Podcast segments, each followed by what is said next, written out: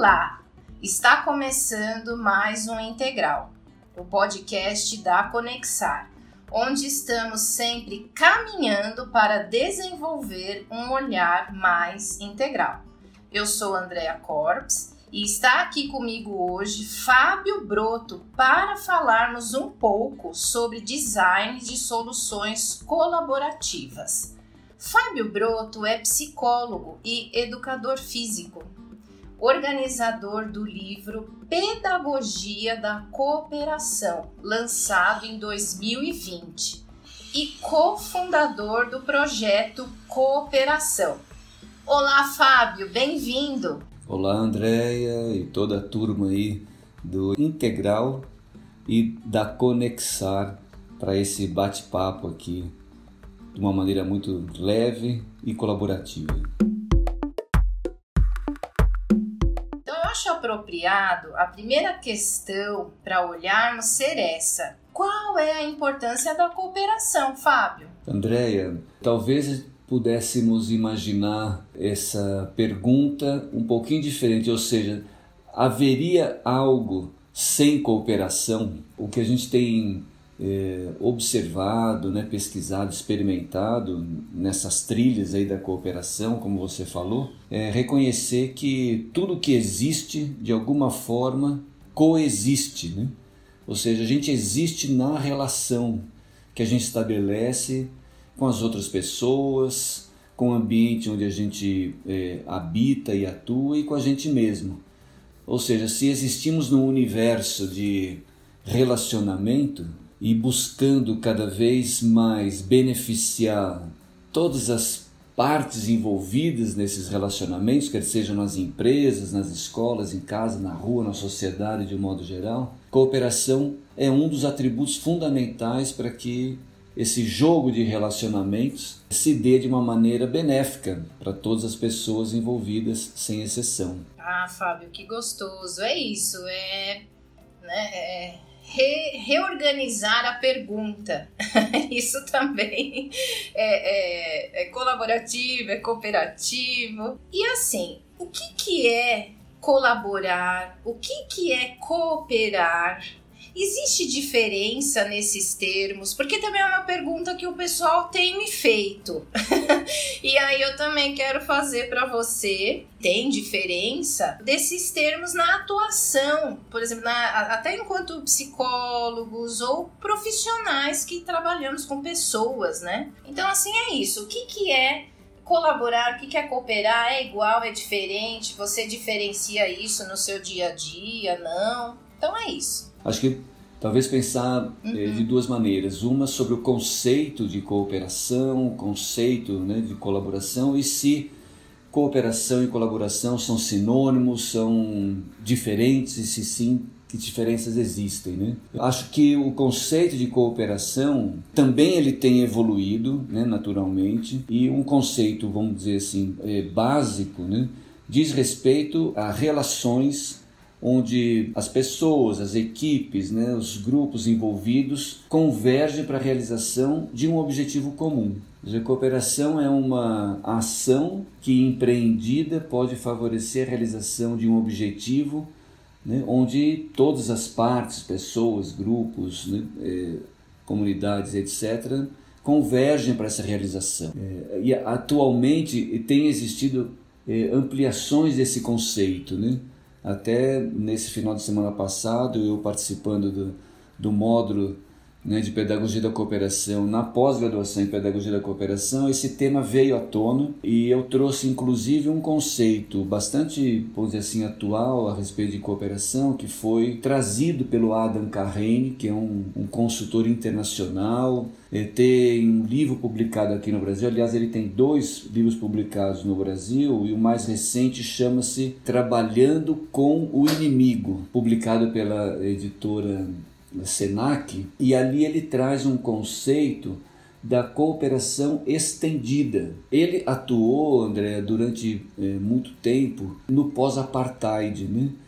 ali fazendo essa, vamos dizer assim, migração né, de um período muito longo né, de divisão ali na África do Sul, de uma forma muito violenta, e quando Mandela foi eleito e assumiu né, a presidência, o Adam participou desses grupos de, de transição, justamente tentando ajudar a fazer, vamos dizer assim, essa reunião né, é, da população sul-africana. E assim em outros países, ele trabalhou na Colômbia também, na mediação entre o governo e as Farc, né, e ele foi descobrindo um nível de cooperação que eh, não dizia respeito exclusivamente ao atingimento de um objetivo comum.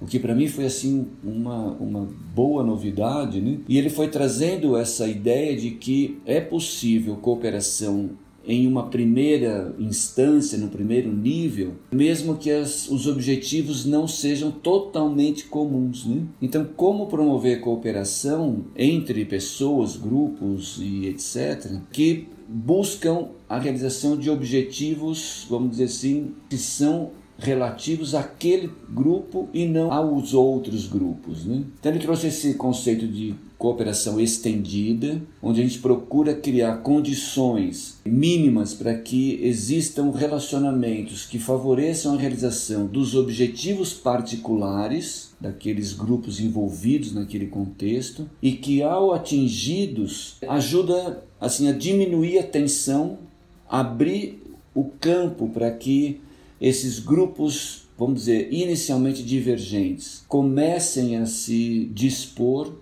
a trabalhar junto para ultrapassar as necessidades de objetivos específicos para a realização de objetivos que sejam mutuamente desejáveis, né? Ou seja, quando eu consigo me sentir atendido no meu objetivo pessoal ou do grupo do que eu faço parte, há uma tendência de diminuir a resistência, tipo literalmente largar as armas para me abrir para uma cooperação mais estendida, que uma vez tendo meus objetivos atendidos, eu posso atuar colaborativamente para contribuir para a realização de objetivos que então sejam comuns. Então, trouxe um pouquinho dessa experiência, desse conceito que o Adam Carrene traz, para a gente também perceber que o conceito de cooperação ele, ele evolui conforme, vamos dizer assim, o desenvolvimento da nossa capacidade enquanto humanidade de lidar com desafios que ultrapassam, vamos dizer assim, a nossa capacidade individual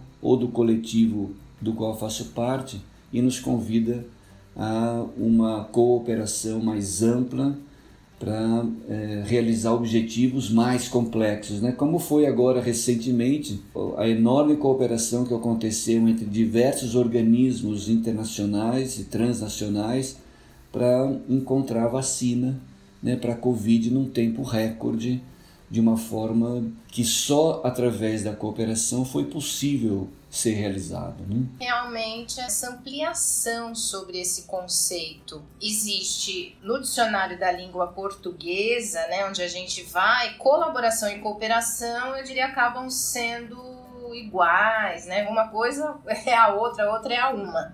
Mas o que você está trazendo são níveis de cooperação, né? O quanto que é importante ter esse, eu vou colocar assim, mas essa motivação, esse desejo individual, né, também precisando ser uh, cuidado e para que depois, ou junto, didaticamente, a gente fala depois, mas de uma forma didática, para que o grupo possa ter também essa, vamos pensar assim, essa cooperação.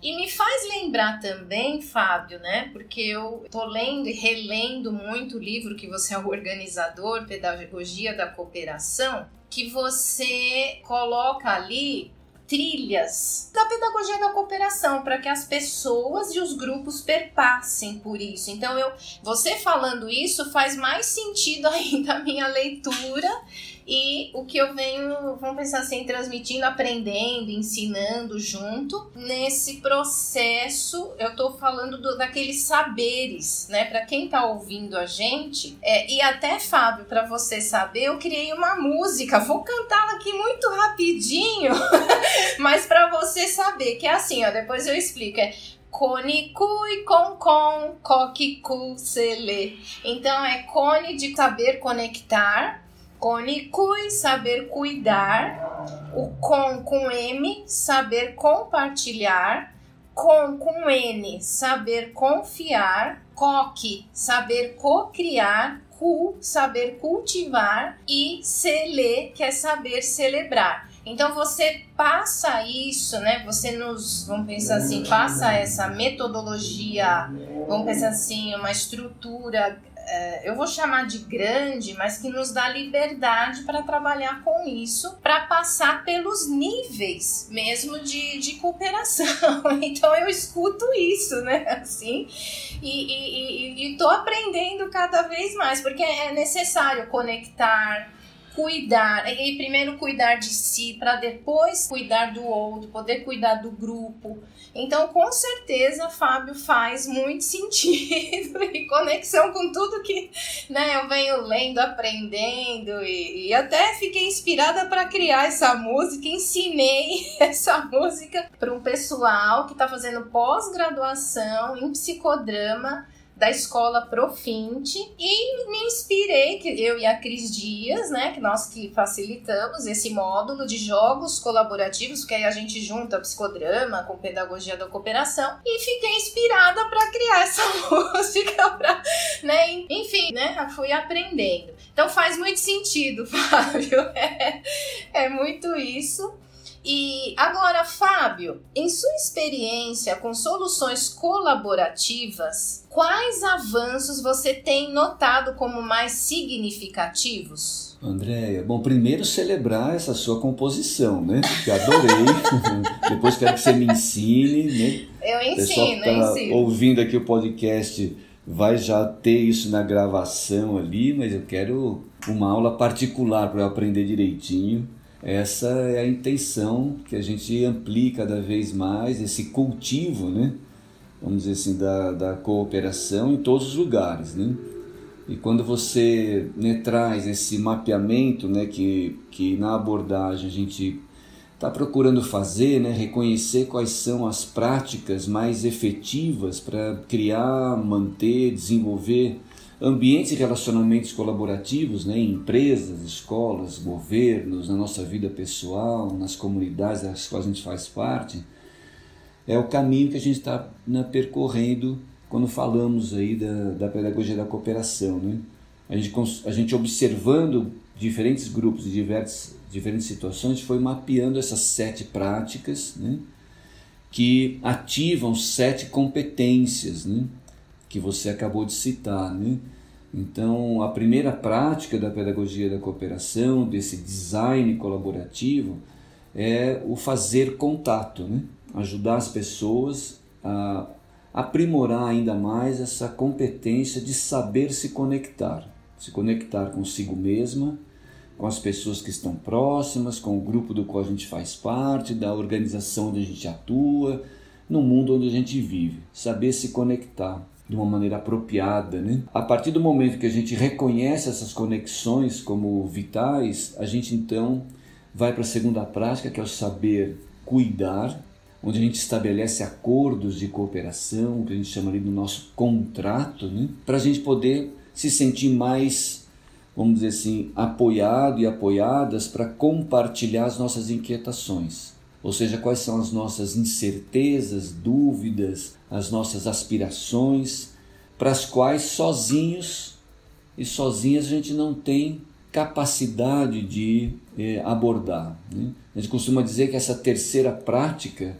né, no design colaborativo é o que abre, vamos dizer assim, as portas para uma cooperação genuína acontecer. É o que eu quero dizer com cooperação genuína, né? É aquela cooperação que verdadeiramente eu reconheço a necessidade de você a necessidade da outra pessoa.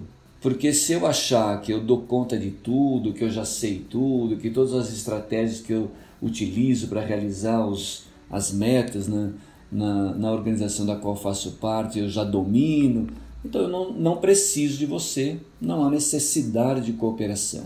E o que a gente vê muitas vezes acontecendo, particularmente no mundo do trabalho, é pessoas e equipes trabalhando juntos só porque têm que trabalhar juntas, só porque são, de uma certa maneira, obrigadas a trabalhar junto, mas verdadeiramente não há uma intenção genuína de cooperação. Por quê?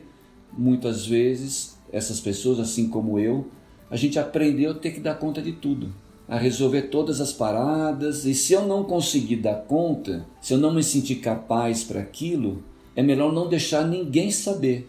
Porque se você souber que eu tenho um ponto fraco, é ali que você vai me, me ganhar. Né? E como eu aprendi que a gente está num, num mundo de competição, onde o mais forte leva e o mais fraco se resigna, eu não quero deixar você saber quais são as minhas fraquezas. Então, dessa maneira, todas as portas para a cooperação se mantêm fechadas, para essa cooperação genuína. Né? Por isso, essa terceira prática no design colaborativo está é, ajudando a gente a, primeiro, reconhecer nossa vulnerabilidade e permitir que as outras pessoas assim nos reconheçam. Ou seja, além de todas as nossas forças e capacidades, sabedorias, inteligências, a gente tem fragilidades, a gente tem fraquezas, a gente tem medos, a gente tem incapacidades e que, ok, porque é a partir delas que de verdade nós vamos poder então cooperar com outras pessoas. Então, essa é uma, uma prática bem sensível e que nos leva né, à quarta prática do saber confiar, a gente desenvolver atividades que fortaleçam nossas relações de aliança e parceria, para que então, em conjunto, nós possamos co-criar soluções para as questões mais complexas, para os desafios mais amplos, né, para as metas mais ousadas, transformar conflitos mais poderosos, para que a gente possa aportar então soluções que nem você, André, e nem eu sozinho temos ainda. Mas quando nós nos unimos como parceiros e parceiras, entregando o nosso melhor umas para as outras, a gente acessa um tesouro esse tesouro da inteligência coletiva, né? Ou seja, dessa consciência de grupo que pode ajudar a gente a ativar soluções que podem beneficiar todo mundo sem exceção. Essa quinta prática nos leva para a sexta prática, que é então, ok, a gente acessou via inteligência coletiva soluções que podem beneficiar todo mundo, agora é hora de implementá-las, né? que é o saber cultivar que você na, na música trouxe do cool, né? Saber cultivar é desenhar projetos de cooperação para implementar adequadamente as soluções co-criadas né, pelo grupo no cotidiano, no respectivo dia a dia, né, na empresa, na escola, na comunidade, no governo, enfim, na instância onde a gente atua ou aquele grupo em particular está sendo focado via o design colaborativo. E quando a gente implementa, cultiva, os frutos crescem, né? os resultados aparecem e nos leva à sétima prática do saber celebrar os aprendizados, as conquistas, os resultados que a gente pôde colher ao longo dessa trilha toda. Né?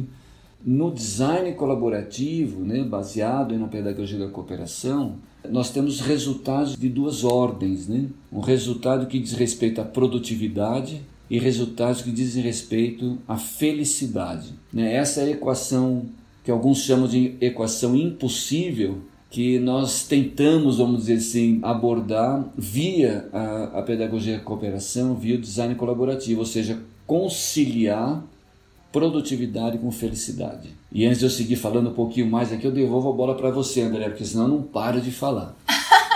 Não, mas excelente, Fábio. É para quem está nos ouvindo poder ter mais elementos, poder compreender mais do que, que a gente está falando. E disso que você falou, né? Desses dois olhares, vamos assim dizer, dessas duas vertentes, o que, que você já viu de mais significativo? De qual experiência, assim, que você se lembra agora do que você já vivenciou, levando esse design de, soluções colaborativas? É sempre bom ser ajudado na memória, como você está me ajudando agora, porque temos aí uma jornada de 30 anos atuando via o projeto Cooperação para disseminar essa cultura da cooperação né, em todos os lugares. Né? Naturalmente, ao longo desses 30 anos, nosso grupo de trabalho experimentou em diversas situações vamos dizer assim, efeitos muito incríveis. Né? Eu vou me recordando de alguns aqui conforme você vai falando, e um deles, um, um pouco mais recente, foi quando trabalhamos com eh, três secretarias de, de, de Estado, no caso do município, né? no município aqui no interior do Goiás. Nós realizamos um trabalho inicialmente com a Secretaria de Meio Ambiente, e depois com as secretarias de saúde e secretarias de administração pública, envolvendo né, o, toda a equipe de trabalho né, dessas secretarias, incluindo né, o, o staff né, do próprio secretário e secretária, é numa jornada né, de 40 horas com essas equipes via o design colaborativo. E um dos exemplos assim eh, que eu me recordo agora a respeito dos resultados, casando né, produtividade com felicidade, veio na Secretaria de Meio Ambiente quando, ao final de todo o processo, né, houve uma pesquisa interna, eles aplicaram uma pesquisa interna né, na própria secretaria e depois com público né, atendido pela secretaria. E a intenção da pesquisa foi verificar internamente né, quanto aquela experiência com a pedagogia da cooperação, o design colaborativo tinha impactado nas relações estabelecidas dentro do time e na qualidade da prestação de serviço. E a gente fez um mapeamento inicialmente a partir dessas sete competências né, que a gente agora há pouco citou. Qual foi a percepção que cada pessoa teve, cada equipe teve com relação ao desenvolvimento dessas competências. Né? E para a totalidade das pessoas pesquisadas e grupos, houve uma percepção de que mais de 90% das pessoas consideraram que essas sete competências evoluíram ao longo da jornada, gerando um aperfeiçoamento percebido pelas pessoas de 83%, ou seja, cada pessoa e grupo percebeu que houve uma evolução de mais de 83% no desenvolvimento dessas sete competências. Né? Bom, ok. E, e, qual foi o impacto disso na prestação de serviço? Né? Eles tiveram uma redução, por exemplo, vou citar um, um exemplo aqui do que eles trouxeram, uma redução do número né, de porque eles, a Secretaria do Meio Ambiente recebe uma série de pedidos né, para autorização né, de construções, de intervenções no meio urbano que precisam da aprovação da Secretaria do Meio Ambiente. E muitas vezes as pessoas recorrem né, da resposta que a Secretaria dá. Isso gera retrabalho né, e, e tempo né, decorrido. Então houve uma redução né, de 72% do número de ocorrências desse pedido de vista, vamos dizer assim, né, pedido de revisão da deliberação, o que, o que ajudou eles a perceberem que o trabalho colaborativo interno e na relação com o usuário, né, porque passou a haver um diálogo mais aberto e mais empático entre os servidores da secretaria e os usuários, que permitiu uma compreensão melhor da necessidade do usuário, que levou a uma solução mais eficiente por parte da secretaria, a ponto de reduzir em mais de 70% os pedidos de revisão, né? o que diminui não só o trabalho, é, diminui né, o desgaste entre vamos dizer, a secretaria e a população, que impacta diretamente também na economia de esforços e de recursos, inclusive financeiros, né, que a secretaria utiliza para atender a população. Então, atendeu tanto o desenvolvimento da produtividade interna e externa, como essa sensação de bem-estar e felicidade interna e na relação com a população numa secretaria, né, vamos dizer, de Estado, no caso do município de aqui como eu citei. Então, é, esse é um, um dos exemplos que me ocorreu agora. E como você falou da Coopa de Futebol Cooperativo, que nós vamos estar realizando aí no dia 11 de dezembro, depois a gente fala um pouquinho mais sobre isso, se... mas a, a Coopa de Futebol Cooperativo nasceu em 2014 para atender uma necessidade de um grupo de escolas públicas de Santa Catarina, com as quais a gente trabalhava na época em parceria com o Sescop de Santa Catarina, que demandava soluções para ajudar a minimizar o grau de violência dentro da escola, os índices de evasão escolar muito fortes naquele período, a dificuldade de se relacionar de, ou de, de manter uma boa relação entre a escola e as famílias, né? indisciplina, né? bullying, uma série de problemas e desafios presentes na escola naquele momento e que até hoje né, estão presentes em muitas escolas públicas do país e, e, também escolas privadas. Então nós aproveitamos o momento de realização da Copa de Futebol né, da FIFA aqui no Brasil, 2014, vocês devem lembrar que aconteceu aqui no Brasil a Copa do Mundo, e normalmente nas escolas acaba acontecendo esse espelhamento. Né? Ah, tem a Copa do Mundo de futebol, então as escolas fazem dentro das escolas a Copa do Mundo, né? Uma versão, vamos dizer assim, da Copa do Mundo. Tem os Jogos Olímpicos, né? realiza os Jogos Olímpicos. Tem uma gincana na cidade, realiza a gincana na cidade. Então a gente aproveitou o momento desse evento para co-criar, junto com as escolas, um evento mais cooperativo, para poder, ao ser realizado nas escolas, atender essas necessidades que eu apontei agora, né? ou seja, ajudar a solucionar esses problemas que eu citei. Então nós realizamos uma oficina de cocriação da Coopa de Futebol Cooperativo, envolvendo representantes das, do corpo docente das escolas, das cooperativas envolvidas, das famílias e dos estudantes, para criar um evento que fosse mais inclusivo, mais colaborativo, que fomentasse muito mais as competências, vamos dizer assim, de relacionamento comunitário colaborativo do que um evento excludente, onde só uma equipe ganha, onde só os melhores né, participam. E o que aconteceu foi, em 2014, a realização da Copa de Futebol Cooperativo em 35 escolas públicas, envolvendo quase 25 mil crianças, jovens e adultos, e que causou um impacto muito forte nessas comunidades. Não vou falar do impacto agora diretamente, mas vou trazer um impacto que resultou na realização da Copa de Futebol Cooperativo em 2018, uma segunda edição, com essas mesmas escolas e ampliando de 25 escolas né, que participaram aproximadamente em 2014, nós fomos para quase 50 escolas em 2018. De um público de 25 mil, nós fomos para um público de com quase 40 mil crianças, jovens e adultos envolvidos. E essa realização em 2018 gerou a publicação né, de um livro que foi batizado como o Diário da Coopa de Futebol Cooperativo, que trouxe a experiência dessas 50 escolas, contando tanto os desafios, as dificuldades de realizá-la na escola e como as, cada escola superou essas barreiras iniciais, né?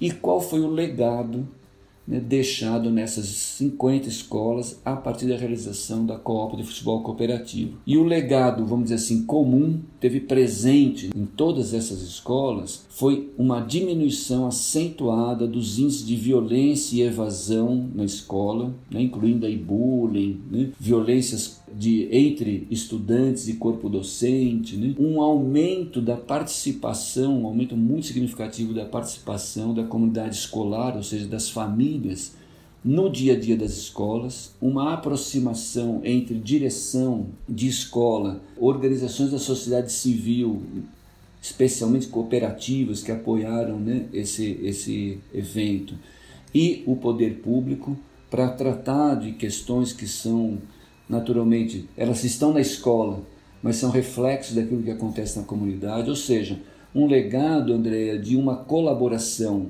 estendida, vamos dizer assim, entre escola, famílias, né, e organizações da sociedade civil e o poder público, para lidar com os desafios presentes naquelas localidades de uma forma mais colaborativa e mais eficiente. Né? Então, esse é um, um segundo eh, exemplo que me ocorre aqui. E um último, que está nessa linha né, dos eventos esportivos, nós realizamos eh, um, um Jogos Coolímpicos, né?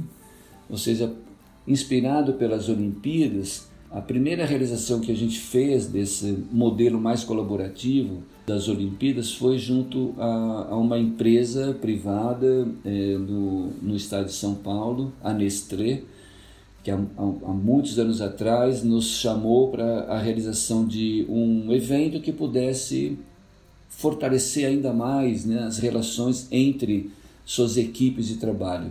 E lá nós realizamos né, os Jogos é, Coolímpicos, reunindo quase 300 pessoas de vários estados do país atuando nessa organização para fomentar essa cultura de colaboração entre né, seus colaboradores e a prestação de serviço com toda a cadeia produtiva. Né? É, um dos efeitos práticos ali foi que, apesar né, das diferenças né, entre todas essas equipes que foram compostas ali. Houve um fato ali que foi crítico, que foi uma das pessoas jogando o futebol colaborativo caiu e quebrou o braço. O que no momento foi assim né, muito impactante. Né?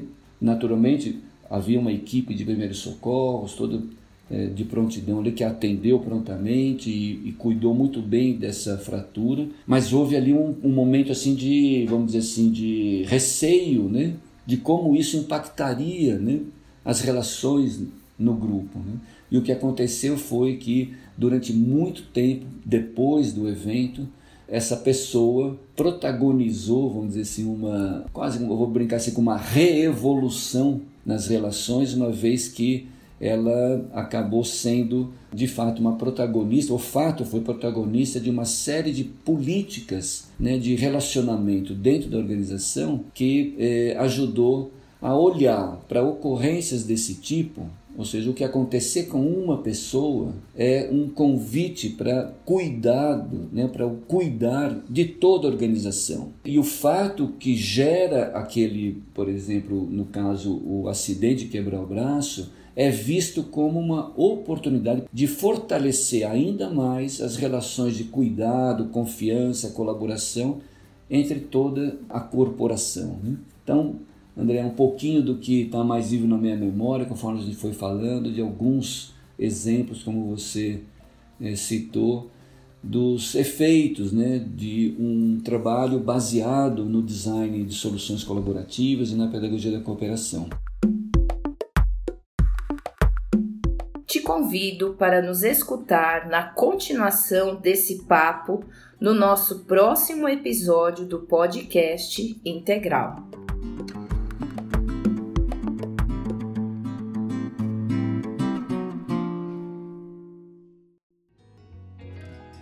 Integral é um podcast produzido pela Conexar e conta com o roteiro de Matheus Soler e com a edição de som da Juliana de Almeida. E já que você ouviu até aqui, siga as nossas redes sociais, somos Conexar no Twitter, Instagram e Facebook e Conexar no LinkedIn.